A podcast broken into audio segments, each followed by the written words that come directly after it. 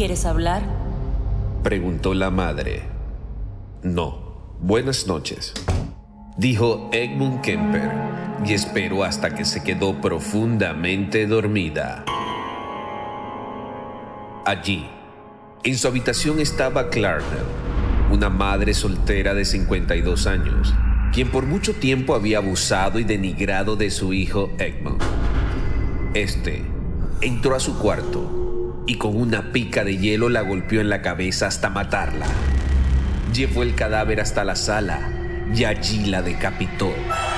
Ed violó a su madre y luego le arrancó las cuerdas vocales y las echó al triturador de la cocina.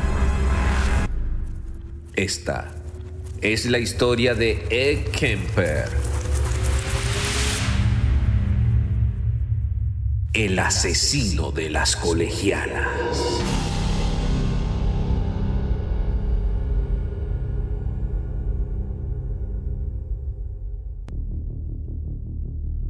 Bienvenidos y bienvenidas a un nuevo episodio de nuestro podcast Crímenes de Terror.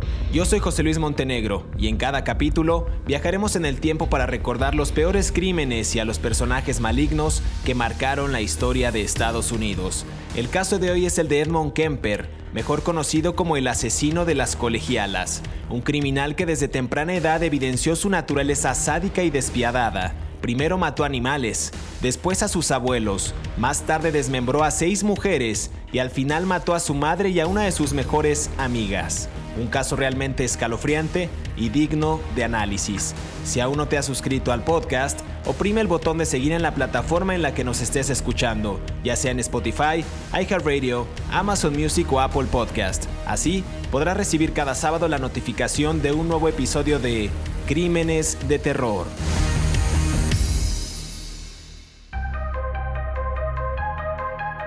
¿Existen verdaderos motivos para matar o lo hicieron por placer? Los peores asesinos seriales de la historia regresan. Conoceremos los macabros asesinatos que cometieron, sus deseos más ocultos y las sentencias que recibieron por todo el terror y la sangre que derramaron. Ten cuidado porque nunca sabes quién será la próxima víctima de estos crímenes de terror.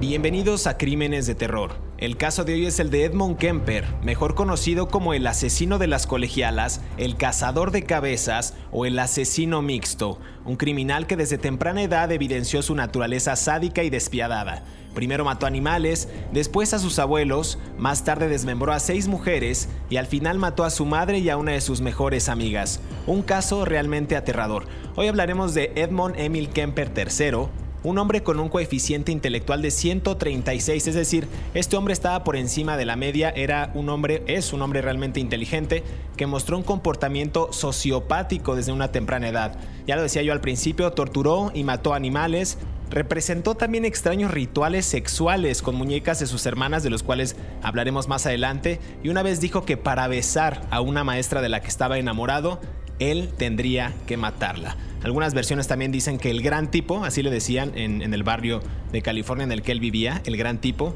parecía un hombre prácticamente normal, más allá de ser un hombre de 2 metros 6 de estatura y pesar más de 135 kilogramos. Pero bueno, antes de entrar en detalle y comenzar a hablar de la infancia y lo que orilló a este personaje a cometer estos atroces actos delictivos, yo me presento, yo soy José Luis Montenegro y también quiero darle la más cordial bienvenida a mi compañero David Orantes, quien cada semana me, me, hace el favor y me, me, ayuda muchísimo en estos datos para complementar estos actos delictivos y estas historias aterradoras en crímenes de terror. David, ¿cómo estás? Buen día. Hola, ¿qué tal, José Luis? ¿Cómo estás? Bien, muy contento. Vamos a hablar de un asesino en serie que a mí me parece muy intrigante, un hombre profundamente inteligente, con una gran capacidad intelectual, un gran lector de literatura inglesa medieval, de Shakespeare, un tipo con afición por el ajedrez, un tipo interesado en la psicología de los seres humanos y un tipo que además tuvo la gentileza, por valga la ironía,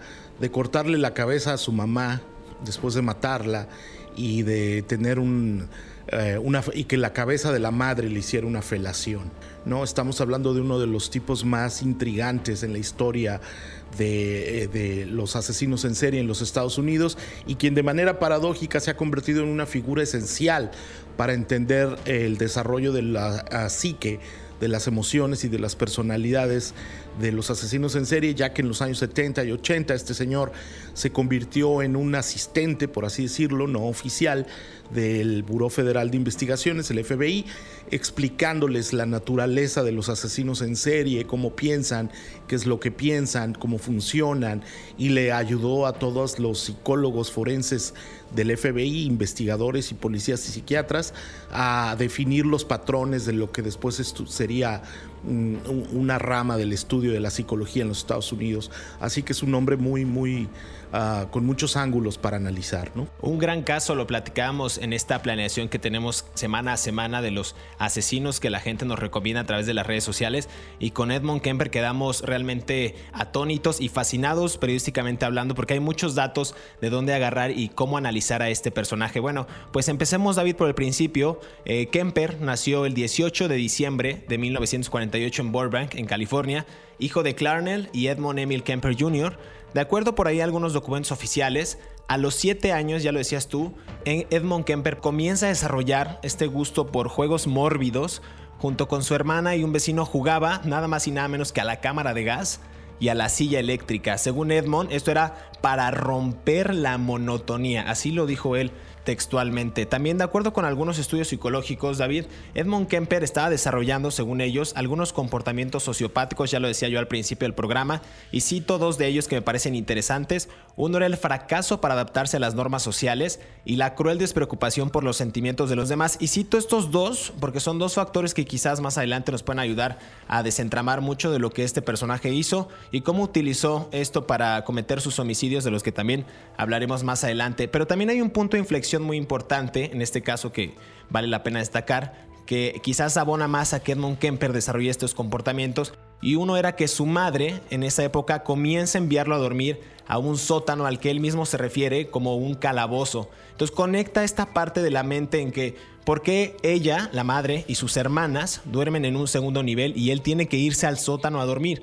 Él, decía, él dijo más adelante en alguna de sus confesiones que ellas iban al cielo y él iba al infierno. Entonces era una forma en que él quizás desarrolló en esa parte, en ese lugar oscuro, en ese lugar cutre, pues este, estas, estos comportamientos que después, eh, pues, pues digamos que sacaría con actos tan atroces, los que mencionabas al principio, como la cabeza y el asesinato de su mamá con la cual tuvo una felación. En ese tiempo, donde permanece con estos castigos, él cuestionaba a su madre y, y le decía que por qué lo trataba de esa manera, por qué sufría esos zambajes, y ella únicamente lo que hacía era darle un golpe en la cabeza y le decía, ¿qué te pasa? Deja de ser tan débil. Entonces todo el tiempo era una cuestión de estarlo amedrentando, una cuestión de ambajes. Llega a los 8 años de edad David y también sufre otro golpe con el divorcio de sus padres. Su madre, alcohólica, recordemos, constantemente lo ridiculizaba y le decía que jamás tendría una mujer, jamás estaría con alguien por esta rara personalidad que estaba desarrollándose David. Bueno, como siempre, mm, infancia es destino, ¿no? En todos los eh, asesinos en serie que hemos visto. Eh, Clarnell, la mamá de, de, Edmund Kemper, era una mujer muy dominante, tenía una personalidad muy recia, tenía una personalidad muy dura, que a su vez la aprendió de su madre, ¿no? Maudie Kemper. No en balde, Clarnell y Maudie fueron las ah, primeras víctimas, fueron dos de las víctimas de, Edmund Kemper posteriormente. Las dos mujeres tenían una personalidad muy fuerte y lo ridiculizaban, lo hacían sentir menos. Eh, yo siempre he pensado que a muchos niños las palabras les hacen más daño que los golpes. Probablemente el golpe se te quite, pero las palabras denigrantes te quedan para la posteridad y una madre tiene que aprender a criar a los hijos. Luego, el padre no lo quería, el padre no quería estar alrededor de él, lo mandaba a vivir, a, lo mandó de regreso a Montana, ¿no? Montana es una zona rural, profundamente conservadora, con valores muy, muy, muy, muy poco abiertos para nuevas ideas o nuevos ah, mecanismos de cultura o sociales para aceptar lo diferente. Incluso ahora eh, sigue siendo un lugar así, ¿no? Entonces yo me imagino que para un muchacho que era de California, que era una ciudad muchísimo, de Bourbon, California, que era una zona muchísimo más liberal, con otro tipo de, de perspectiva sobre la vida, de repente pasar al mundo rural, casi rural de Montana, y enfrentarse a vivir en una casa móvil con las hermanas y con la madre conservadora, alcohólica, con un delirios de personalidad ah, que lo golpeaba, lo denigraba, con una abuela también, una matriarca muy poderosa, con una serie de vínculos ah, hacia la religiosidad, hacia el cristianismo fundamentalista, pues todo eso era, estaba, estaba siendo el caldo de cultivo para un muchacho inadaptado, ¿no? Tan es así que empezó a matar gatos y luego usaba la piel de los gatos a los 8 o 9 años, pues, como tú bien dices, cuando se divorciaron sus padres, usaba la piel de los gatos que mataba como ropa, ¿no? O sea, imagínate un niño que llega a la escuela con un cadáver de un gato, ¿no? Y, o sea, y en Montana, ¿no? No, no estamos hablando de una sociedad en los años 60 que fuera, o los años 50 que fuera particularmente este, receptiva para ese tipo de comportamientos. Yo creo que incluso la psicología infantil ni siquiera sabía qué hacer con un niño como Edward Kemper, que para sumarle a todo era profundamente inteligente. ¿No? Eh, entonces luego salía con un rifle a las zonas rurales alrededor de su casa a matar pájaros y, los diseccionaba y bueno, tenía una serie de... La, la, madre amaba a las hijas y las cuidaba y las mimaba y tenía un profundo desprecio por, por, el, por su hijo. No sabemos si, el, si ella trasladó el desprecio hacia su hijo eh, por el desprecio que tenía por el esposo, ¿no? Por el padre.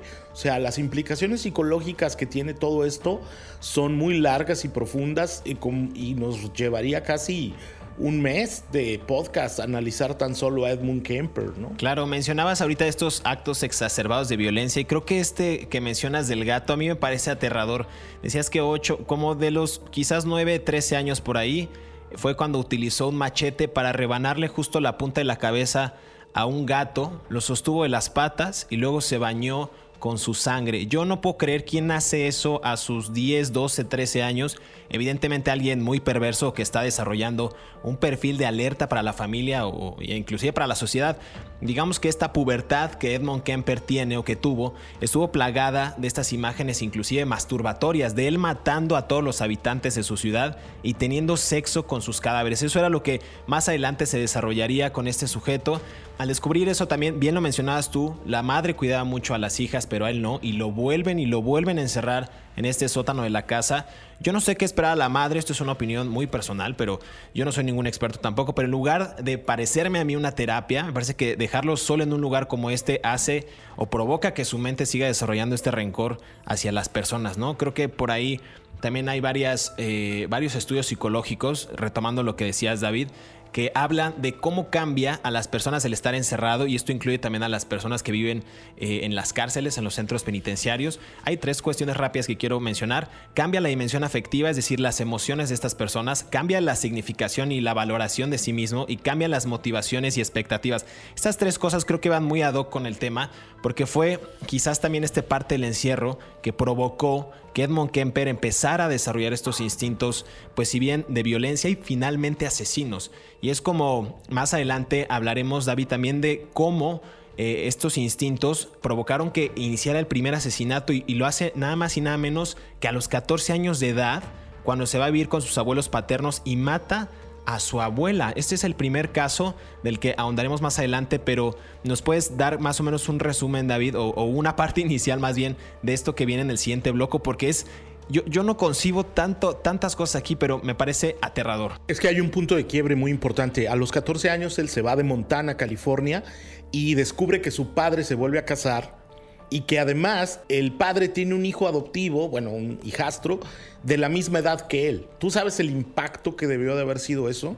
Que tu padre no te quiere, que tu padre te rechaza, te manda a vivir a un pueblo bicicletero, valga la expresión, a un pueblo bicicletero ranchero en Montana lleno de árboles, con dos señoras locas dominantes, y él sí es capaz de amar a otro muchacho de tu misma edad. O sea, el choque es como para querer no solo matar al mundo, sino matarte a ti mismo y empezar con Adán y Eva para terminar con la sociedad.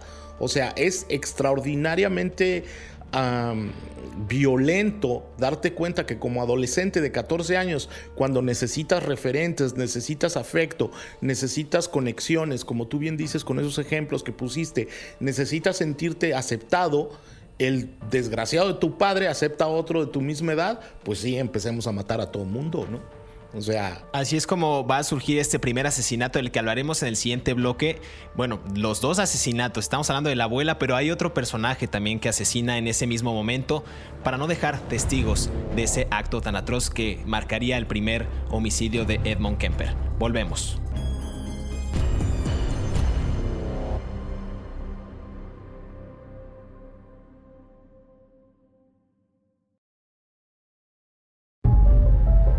Cinco hechos curiosos de la vida de Edmund Kemper. Número 1.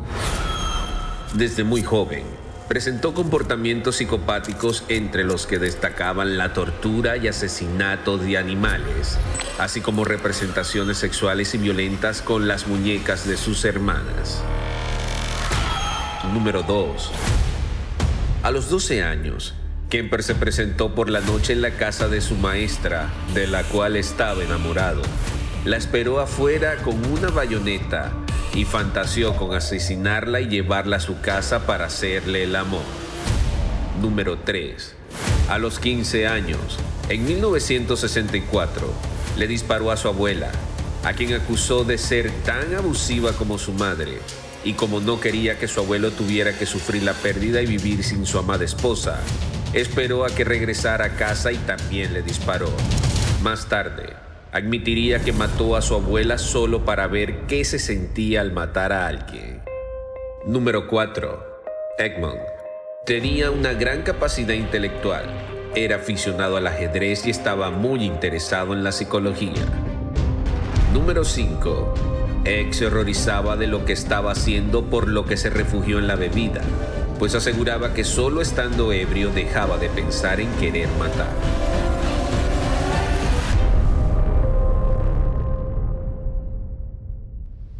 Regresamos a Crímenes de Terror. Estamos hablando de Edmond Kemper, mejor conocido como el asesino de las colegialas.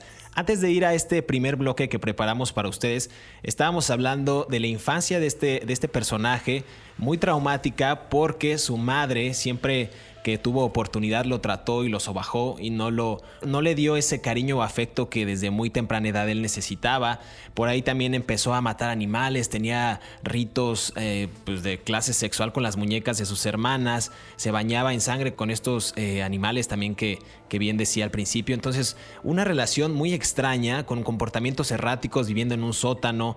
Es decir, bueno, hablaremos más adelante de todo esto, pero quiero iniciar con el asesinato del que hablamos antes de irnos al, a la primera pausa de los abuelos de Edmond Kemper. Para retomar esta comunicación, David, me gustaría que, que, siguieras con, este, con esta narración de cómo fue que asesinó a los abuelos Edmond Kemper. Sí, a ver, esto es bien interesante. La mamá no encerraba a Edmund Kemper en el sótano de todas las casas del medio oeste de los Estados Unidos más o menos del centro de los Estados Unidos, podríamos decir Kansas, Wyoming, Montana, Montana es más del oeste, pero todas esas zonas, más o menos, Iowa, todas esas zonas tienen sótanos.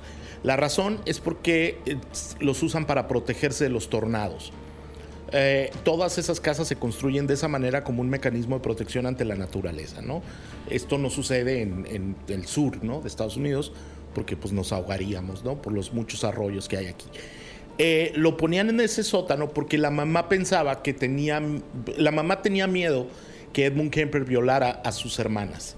Edmund Kemper era muy alto, ya cuando tenía 14 años ya medía 1,94 para decirlo en centímetros, que es como 6,4 para decirlo en pulgadas, ¿no? Eh, y pies. Era 6 pies 4 pulgadas, 1,97 eh, más o menos, ¿no? Entonces era un muchacho que pudo haber hecho una carrera como deportista de básquetbol o como deportista de, fútbol americano fácilmente, tenía todo para hacerlo. Sin embargo, su propia madre no lo impulsó en ese camino y lo denigraba y lo denigraba. ¿no? El 27 de agosto de 1964, eh, la, abuela estaba sentada en la cocina preparando unas cosas de, un libro. Eh, hay unas versiones que dicen que tenía, estaba haciendo un libro para niños ¿no? lo cual es bastante bizarro, tomando en cuenta que humillaban al pobre Edmund Kemper.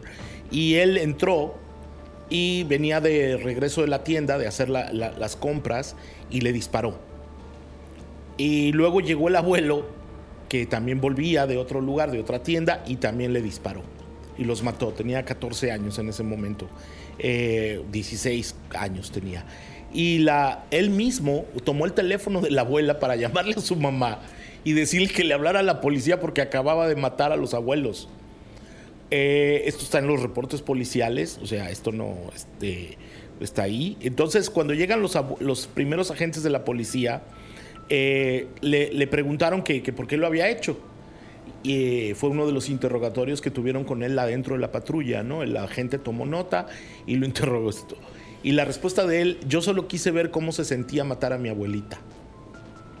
Por supuesto, eso es un pasaporte en el freeway inmediato y sin escalas al hospital psiquiátrico, ¿no? Y fue lo que pasó, ¿no? Eh, lo metieron en el Atascadero State Hospital que es un hospital psiquiátrico, eh, donde se hizo amigo de la psicóloga y se convirtió en su asistente. Ya hemos hablado que muchas veces existe una cosa en psicología que se llama transferencia, que es cuando un paciente se siente atraído por el psicólogo porque por primera vez en su vida le hacen caso por primera vez en su vida lo escuchan, por primera vez en su vida se interesan en él y por su primera vez en su vida sienten ah, empatía por él y paciencia, ¿no? Entonces Kemper fue tan listo que utilizó los mismos mecanismos en el hospital psiquiátrico en donde él estaba para manipular a sus doctores, porque era tan inteligente que se dio cuenta de cuáles eran las estrategias de análisis, no sabemos cuál qué tipo de escuela psicológica utilizaban con él, eh, hay muchas, pero las manipuló de tal modo que hacía parecer que él estaba completamente cuerdo y sano y que no le pasaba nada. O sea, su nivel de manipulación era increíble, ¿no? Y entonces, de alguna manera, él se reformó, entre comillas, manipulando al sistema psicológico de los Estados Unidos es una es, eh, es, simplemente esa etapa en el hospital psiquiátrico y manipulando a los psicólogos para mí es toda una novela no o sea es, es de un profundo análisis. Cómo un muchacho adolescente logró manipular a psicólogos con posgrado en psicología criminal ¿no? Es realmente fascinante y eso nos habla un poco de por qué después el FBI lo llamó o lo buscó para que lo ayudara.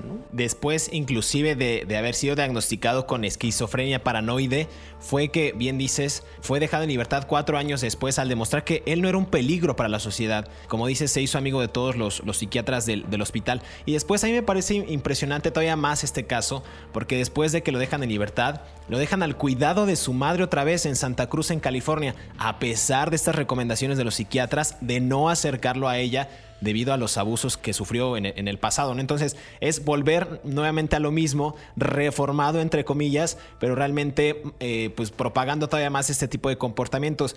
Convence, esto es otra, otra cosa que vale destacar, Edmond convence a los médicos de su aceptable estado de salud mental a tal nivel que estos archivos juveniles fueron sellados y su historia criminal no fue conocida o no sería conocida por las autoridades. Entonces, Edmond Kemper, después de salir de este hospital, asiste a un colegio comunitario, trabaja en varias labores hasta por fin conseguir un empleo estable en el Departamento de Obras Públicas, en esta división de carreteras. Eh, ahora se conoce como Departamento de Transporte. Esto fue en 1971. Para ese año, en el 71, Kemper ya pesaba, lo que decíamos al principio, estas más de 300 libras, cerca de 135 kilogramos, y ya medía más de 2 metros de altura. Aquí va a empezar lo bueno, ahora sí, como decimos, en la parte de Edmond Kemper, en la cuestión de asesinatos, porque fue justo en el 72, 1972, mayo, y 1973, en febrero, que Kemper se empieza a embarcar en esta serie de asesinatos, pero lo hacía de una forma muy peculiar. Recogía estudiantes que hacían paradas en las carreteras, las llevaba a zonas rurales, aisladas, y luego las mataba, pero no nada más las mataba, tenía una técnica para matarlas. Las apuñalaba, les disparaba o las sofocaba y luego las llevaba estos cuerpos a su apartamento donde tendría relaciones sexuales con ellos y luego los diseccionaría. Digamos que eso era parte de lo que hacía como ritual, tenía relaciones sexuales, esto era ya necrofilia, con las cabezas, tenía una, una, fijación por las cabezas, lo decía David al principio de este programa, tenía felaciones o se masturbaba con ellas y al final pues eyaculaba en estas partes de los cuerpos. Eh, hay 10 víctimas, David, hablamos de las dos primeras, de los abuelos, eh, Maud Kemper, Ed Emil Kemper también, esto fue el 27 de agosto, pero empieza el primer asesinato de estudiantes que es un asesinato doble de colegialas de Mary Ann Peace y Anita Luquesa, esto fue el 5 de mayo de 1970 y esto aseguran algunas versiones que fue después de una bronca monumental con su madre que Kemper coge el coche, conduce en, busca de una nueva víctima y fue a las 4 de la tarde por ahí donde se encuentra en el Fresno College State a estas dos mujeres y las suben a su automóvil este verdugo para llevarlas a un lugar eh, pues eh, un paraje solitario y ahí es cuando las última pero lo, lo hace David de una forma muy cruel la mete a la primera en el maletero, después hace una vejación a Mary Ann, o sea, le cubrió la cabeza con una bolsa de plástico, la intentó estrangular con un cinturón, pero ella se resistía demasiado y él dice, dijo años después, le pasé la hoja de la navaja buscando el lugar aproximado del corazón y le atravesé la espada o el cuchillo. Eh, luego dijo que ella se giró completamente para ver o para proteger su espalda y yo le clavé nuevamente la navaja en el estómago. Este era el tipo de crímenes que cometía Edmond Kemper, David. Son los dos primeros de estudiantes que se tienen en registros policiales. Sí, a ver, mm, voy a retroceder un poco con algo que dijiste, que su historial criminal como adolescente no estaba disponible para, para las mm, autoridades, es que no pueden. Eh, por ley, los análisis psicológicos de un menor de edad no pueden ser usados en su contra en los Estados Unidos para delitos posteriores. Se tiene que juzgar, no es como no es como que, ah, sí, aquí tenemos el contexto de lo que hizo a los 15 años, ¿no? Cualquier cosa que pase para un menor de 18 años eh, se mantiene para un menor de 18 años. A menos, claro, que un juez lo decida, por supuesto. Y en este caso no lo sucedió. Hay casos que, se analizan por ejemplo, si cometiste un asesinato a los 17 años, eh, a veces sí te juzgan como adulto, pero solo, solo para clarificar eso. Eh, a ver, Kemper era un hombre que estaba aprovechándose de las circunstancias sociales, ¿no?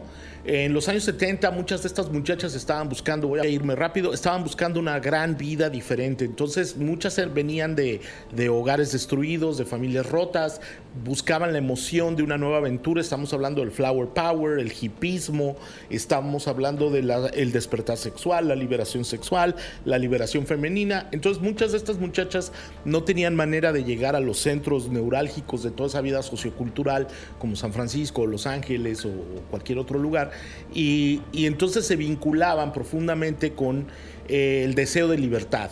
Y Kemper utilizaba ese deseo de libertad de estas chicas vulnerables en las carreteras para su satisfacción. Kemper le declaró a Brianna algo, una Fowlers creo, una psicóloga del FBI, que él les reventaba la cabeza a martillazos a sus víctimas cuando las estaba matando y eso le provocaba una erección. El punto culminante de sus asesinatos mm, era cuando lograba matar a las mujeres a martillazos y él tenía erecciones. Es como cualquier otra parafilia, ¿no? Pero este, hay gente a la que le gusta que la amarren o que le digan palabrotas en la cama. Bueno, él, su parafilia era ah, golpear, a la, golpear a las muchachas en la cabeza con un martillo y eso era el punto climático mm, de su vida sexual, ¿no? Con estas mujeres. Pero ahí hay otro asesinato que me llama mucho la atención de Aiko Ku en septiembre 14 de 1972. Era una chica de 15 años que iba camino a una clase de baile, pero eh, bien, lo dices tú, David. Eh, Kemper logró violarla en varias ocasiones, quizás era parte de este, este método, eh, y asesinarla. Pero aquí hay algo bien interesante. Mete el cuerpo en el maletero y se lo lleva a la casa de su madre. Entonces, durante ese tiempo le realizaron evaluaciones de forma regular para comprobar su estado mental y, fue de las últimas que se produjeron luego del asesinato de Aikuku. Y Kemper acudió, como de costumbre, ante los peritos y fingió tal lucidez que los profesionales eh, acordaron que el joven ya no representaba una amenaza, a pesar de que ese día que fue a la evaluación tenía el cadáver de esta mujer en el maletero de su auto. Es, es, una cosa interesante porque, bien lo decías al principio, tuvo la capacidad de manipular a los psiquiatras y a los doctores y él pues, seguir cometiendo este tipo de actos delictivos tan atroces. Bueno, a Aikoku eh, incluso hay algo más bizarro, ¿no? Por así decirlo. Eh, él la llevó a su casa y le dijo, y le dijo a su mamá que él, él, él, tenía un cadáver y la mamá no le creyó. O sea, y además le dijo, yo siempre, yo siempre quise que la gente viera a mi mamá. O sea, llevó al cadáver para que viera a su mamá.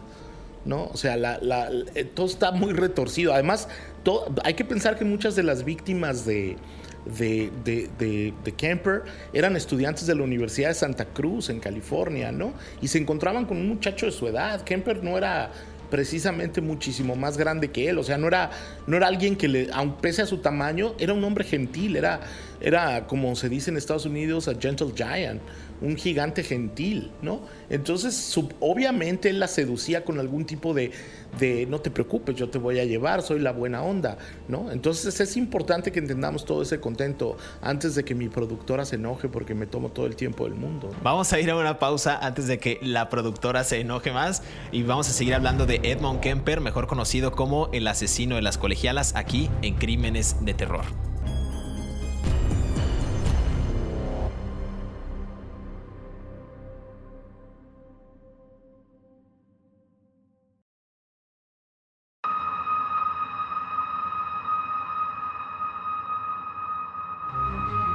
Kemper nunca fue descubierto. Él se delató a las autoridades en 1973. Fue enjuiciado por un total de ocho asesinatos a sangre fría y aunque alegó demencia, fue sentenciado a cadena perpetua, pues la pena de muerte se encontraba suspendida en Estados Unidos en ese momento y desde entonces cumple condena en la prisión estatal de Baca y actualmente tiene 82 años, al igual que Ted Bundy, es uno de los pocos asesinos en series que ha ayudado al FBI a atrapar a otros asesinos en serie.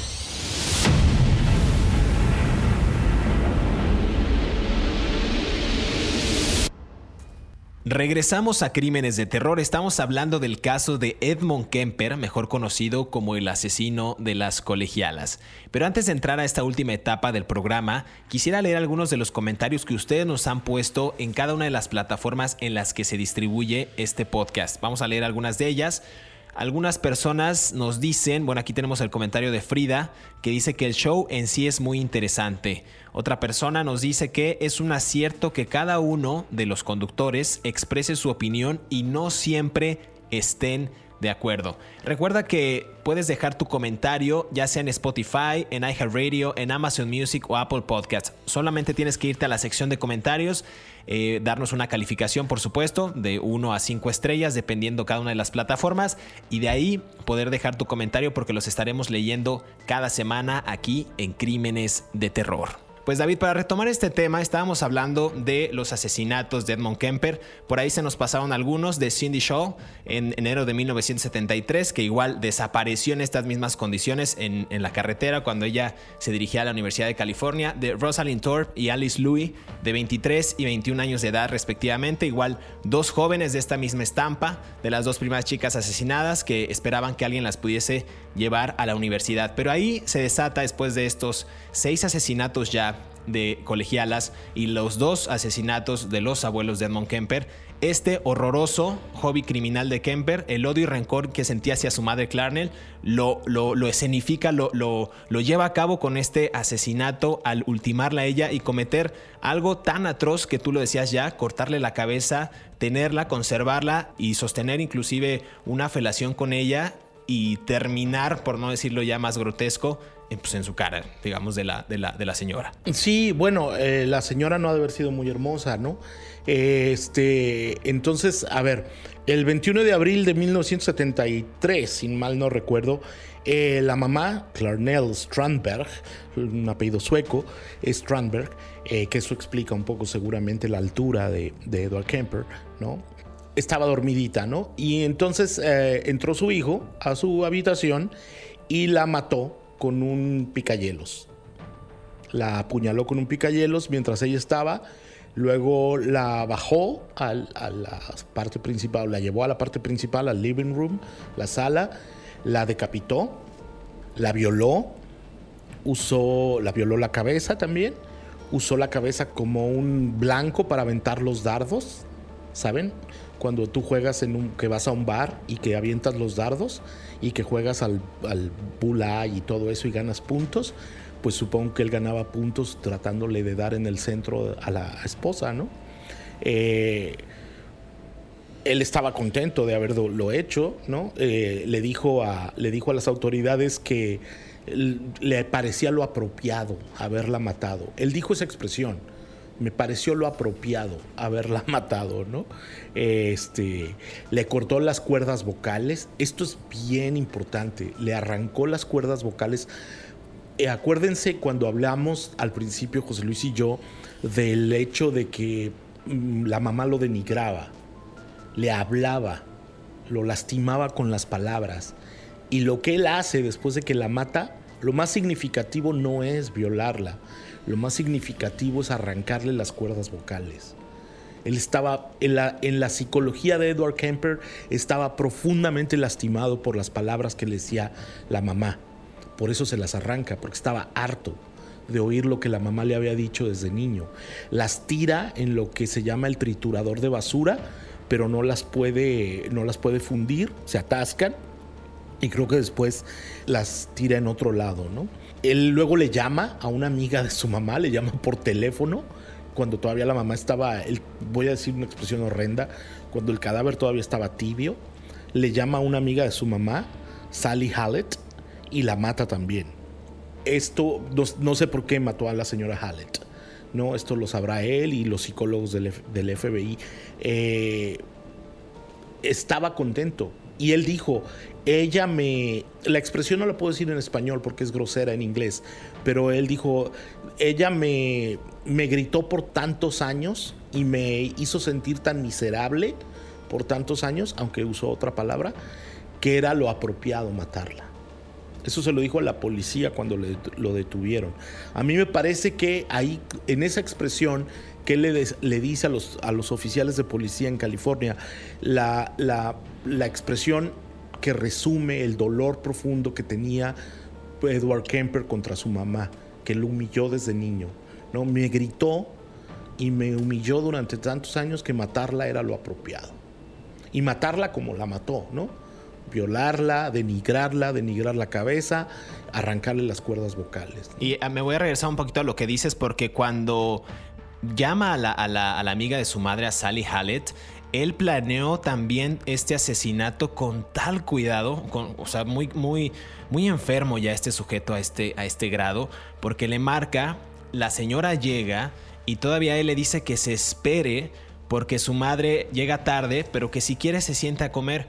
Pero antes de que ella llegara, él sabiendo que iba a arribar a la casa, empieza a preparar esta serie de trampas, entre comillas, empieza a sellar las ventanas, empieza a cerrar todo, empieza a asegurarse de que no pueda escapar esta mujer y después, como dices tú, la última, pero antes de que la, la, la asesine, ella se sienta en el sofá y le dice, vamos a hablar yo ya estoy muerta. Quizás la señora con esa frase de vamos a hablar, yo ya estoy muerta, sabía o tenía conocimiento, quizás por la madre que, le había contado a, esta mejor amiga, Sari Hallett, que, que, su hijo pues estaba enfermo y que sufría de unos trastornos bien, bien desquiciados, ¿no? Entonces yo creo que por ahí también esta historia de cómo planeaba las, los asesinatos, a mí me parece muy interesante. Un sujeto que de gran inteligencia la ocupó para estos actos delictivos, pudiendo tener, como bien dices tú, como decías al principio, pues una carrera deportiva pues, pues prodigiosa y no lo hizo así. Es, después de esto decide irse Edmond eh, Kemper manejando sin rumbo tres días y lo vence este cargo de conciencia y decide rendirse y entregarse. Él llama a la policía y confiesa eh, pues lo que había hecho. Dijo que había matado a su madre y una amiga de ella. Dijo que ambas estaban en su casa y preguntó si conocían, esto es muy interesante, a Mickey Alofi. La policía le dice que sí y responde eh, pues que su casa que era muy, muy, muy difícil de hallar, pero que Mickey sabía cuál era porque había estado allí antes porque le había confiscado un arma. Este personaje, eh, semanas antes o meses antes de que ocurriera esto, o inclusive días, no, no, recuerdo aquí bien la fecha, pero él fue el oficial a Lofi a constatar que él tenía un, un, permiso de arma vencido y fue que se la quitaron, pero él ya había constatado dónde estaba él y le pareció muy sospechosa a la policía. Este equipo de la policía se acerca a la vivienda de Kemper, entra a la casa y halla estos cuerpos con toda la descripción eh, excelente, periodísticamente hablando, que, hizo David, y halla estos cuerpos de ambas mujeres que habían sido escondidos cuidadosamente ya dentro de unos closets. Después de haber hecho todo este show de terror, los cuerpos ya estaban en el closet. Entonces llevan a, la policía esto, a esta escena de los crímenes y entrega escalofriantes detalles de los asesinatos. Fue aquí cuando este personaje, Edmond Kemper, comienza a colaborar con la policía para ir desvelando cada uno de los asesinatos y los lleva a los lugares de los hechos donde fue enterrando los, cadáveres. Inclusive la cabeza de una, de Cindy Shaw, de la que hablamos en el bloque pasado, asesinada el 8 de enero de 1973, estaba enterrada nada más y nada menos que en el jardín de la casa de su madre, debajo de la ventana de la habitación de Edmond Kemper. Entonces, de alguna manera Edmond en esta psique ya muy perturbada decía que era la única persona, escuchen bien esto, era la única persona con la que había sentido una aproximación tanta que quería sentirla cerca de él y fue por eso que enterró la cabeza de Cindy Shaw en la casa de su madre. Es algo realmente aterrador. Fue interrogado durante horas por la defensa para intentar justo responder las preguntas que estaban en boca de todos. ¿Quién a esta edad comete actos tan atroces? Como los que cometió Edmond Kemper, pero escuchen esto todavía que es lo peor. El monstruo de Santa Cruz, como también le decían, tenía 24 años en el momento de su condena. Un, joven realmente eh, pues desquiciado, un joven con unos trastornos bastante increíbles para, para su edad y cometió estos 10 asesinatos con tan solo 24 años de edad, llegando a la edad de 24 años. Así es, eh, de hecho es muy interesante porque en ese tiempo Santa Cruz, California, que está en el norte del estado y que es muy famoso para los que nos gustan las patinetas, porque hay una marca de patinetas muy famosas, eh, había otros dos asesinos en serie actuando en ese mismo tiempo, Herbert Mullin y John Linley Fraser. Durante cuatro o cinco años, los tres estuvieron asesinando gente en el mismo lugar. De hecho, Santa Cruz, California, en los 70 tuvo el, desgraciado nombre de la capital mundial de los asesinos en serie. ¿no? Hay, hay reportes en algunos libros que yo he leído incluso que, que Kemper conocía las actividades de Herbert Mullin, ¿no? Entonces, eh, y viceversa, ¿no? Entonces realmente, y si murieron más personas, ¿quién fue? O sea, en ese tiempo, Edward Kemper, Herbert Mullin, John Linley, Fraser. O sea, seguramente hay muchos casos en el área de Santa Cruz, California, cerca de San José, un poco al sur de, San Francisco, que, todavía están sin resolver y que alguno de estos tres hombres lo supo, ¿no? Cuando eh, fue el juicio de Edward Kemper, los abogados de él eh, alegaron que estaba loco, ¿no? Y quisieron presentar como el argumento sus estancias previas en el hospital psiquiátrico, ¿no? Pero era muy chistoso porque la transcripción de los ah, diálogos durante los juicios, él les pedía al juez y a los jurados que ya lo condenaran a la pena de muerte. Él les decía, no, ya de una vez a lo que vamos, ¿no? Mátenme. Y al final no, al final solamente lo condenaron a la pena de cadena perpetua en una cárcel eh, que está en California. Y, en ese tiempo, después, fue cuando Brianna Fox, esta psiquiatra del FBI, junto con otros agentes, eh, habló con él eh, en el California American Facility y les ayudó a resolver muchos crímenes y a entender al FBI, al Buró Federal de Investigación, cómo funcionaba la mente de un asesino en serie. Por eso es tan importante la figura de Edward Kemper en la historia de este tipo de crímenes. Totalmente, fue como bien dices en noviembre del 73 cuando lo condenan por estos 8 de 10 asesinatos. Recordemos, ya lo decías tú, que eh, cuando uno es joven, cuando uno es menor de edad, no se le condena por actos retroactivos y cuando él cometió el asesinato, los asesinatos de sus abuelos, pues él tenía, él era menor de edad, entonces se le condena a estos a estos crímenes, a estos ocho, y hoy a sus 72 años sigue en esta prisión estatal donde también coincidió con otro famoso criminal, con Charles Manson, y le han, le han sugerido y le han propuesto que, pues que si coopera más le dan una libertad condicional y él ha dicho que no, que él es feliz con su vida en prisión ha ofrecido entrevistas, ha inspirado libros, series y películas. Por ahí hay eh, la canción de una banda que a mí me gusta mucho de los 90 que se llama System of a Down. En su canción Forever, eh, eh, hacen referencia en esta letra a Edmund Kemper diciendo: Edmund Kemper lo resolvió todo engañó a los psiquiatras. También existe o existió una banda llamada el Ed Kemper Trio, me parece aterrador esa banda, eh, y e igual por ahí Kemper también fue descrito como un asesino tóxico en comparación con Ted Bundy, con John Wayne Gacy y Jeffrey Dahmer, de los que hemos hablado en este podcast, en la novela Black House de Stephen King. En, bueno, hay un sinfín de libros, se ha vuelto parte de la cultura popular este personaje. Y ya para cerrar, David, no sé si quieras agregar algo más de este personaje que nos llevaría 5, 10, 15, 20 podcasts a hablar de él y detallar cada una de las cosas que ha hecho. Yo creo que cada asesinato nos llevaría al menos 3 o 4 capítulos. Bueno, es un, es un mundo de terror que podemos ahondar con, con Edmund Kemper. Sí, bueno, no, no mucho, la verdad. Eh, eh, Buffalo Bill, el personaje ficticio de la película The Silence of the Lambs, del, de, Anthony Hopkins. Eh, está basado en él, en, Kemper. Y bueno, él es el administrador de la biblioteca en la cárcel, ¿no? En el hospital, cárcel psiquiátrica, ¿no? Entonces se la dieron ese puesto, pues porque sabe mucho de libros, ¿no?